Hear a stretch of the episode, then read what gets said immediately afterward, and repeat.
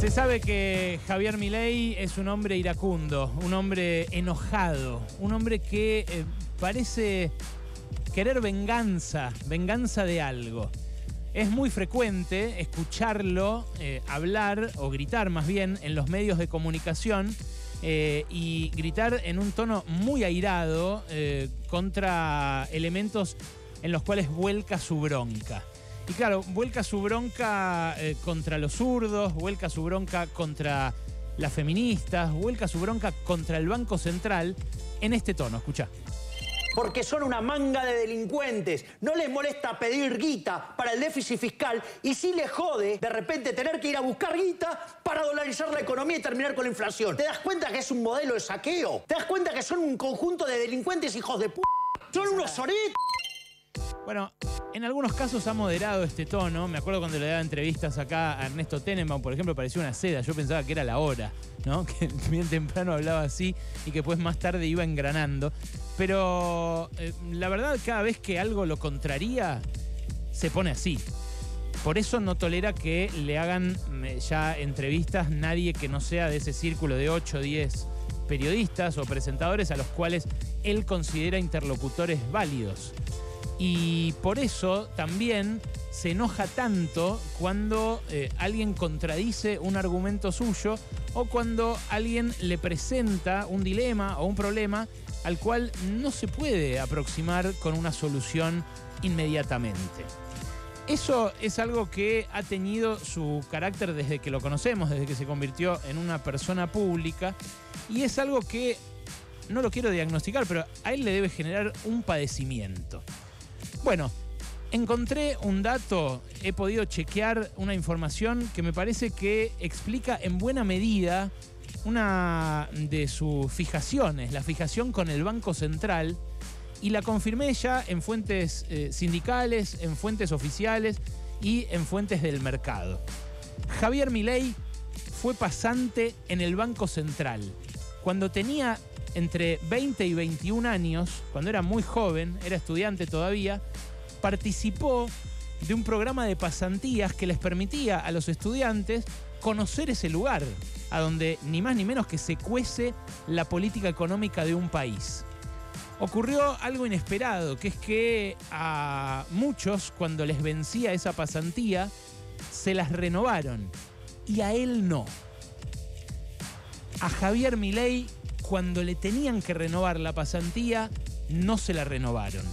Repito, esto no es ni un diagnóstico, ni una burla.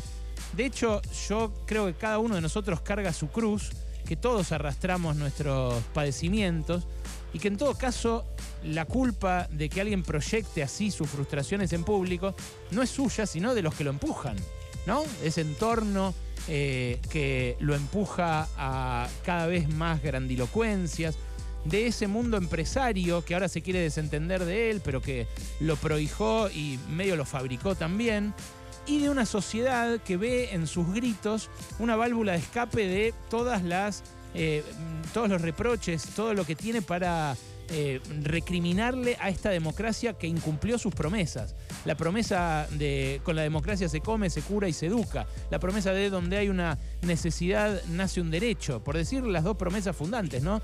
De la democracia tanto para los radicales como para los peronistas.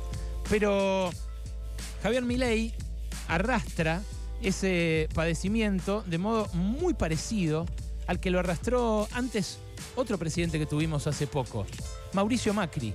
Mauricio Macri estaba eh, a la sombra de su padre durante toda la vida. Y cuando habló de su padre, buceando en su inconsciente, además con un amigo, con alguien que lo veneraba como eh, Pablo Sirven, dijo lo siguiente. No solo él me enseñó la cultura del trabajo, el de esforzarse, el de armar equipos, eran todas obsesiones de él el de ser organizado, el de ser puntual, sino que además me enseñó a, sobrevivir a la frustración, al conflicto, porque él fue el mayor conflicto que yo tuve que enfrentar. Él fue el mayor conflicto que yo tuve que enfrentar. Cuando se murió, inmediatamente apenas se murió, Macri dijo que su padre formaba parte de un sistema extorsivo, de un sistema delictivo, el sistema extorsivo del kirchnerismo. Dijo que él formaba parte como un empresario, pero como un apéndice de esa corrupción. Bueno, la verdad es que nadie de nosotros puede considerarse normal, convencional, nadie eh, puede mostrar la familia más feliz, eh, nadie eh, tiene por qué imponerle su ejemplo a otro.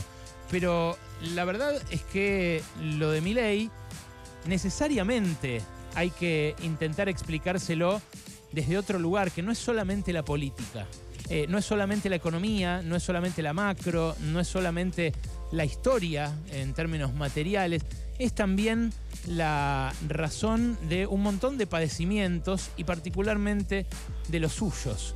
Repito, no para responsabilizarlo, para entender mejor por qué alguien puede gritar algo que a muchos nos podría parecer deseable, que es que arda una institución, como dijo acá el Colomira, que nos percude los sueldos, que nos horada los bolsillos. El Banco Central fue un lugar donde estatizaron la deuda privada en la época de los milicos, lo hizo Caballo, uno de los ídolos de Milei, y ahí nos cagaron la vida a toda una generación.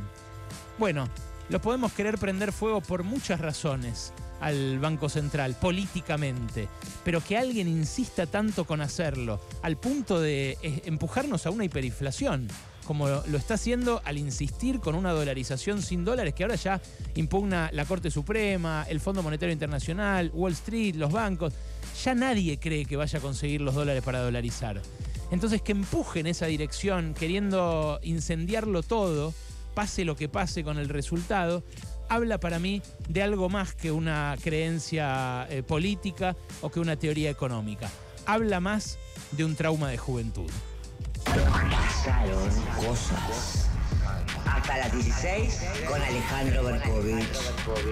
Pasaron cosas.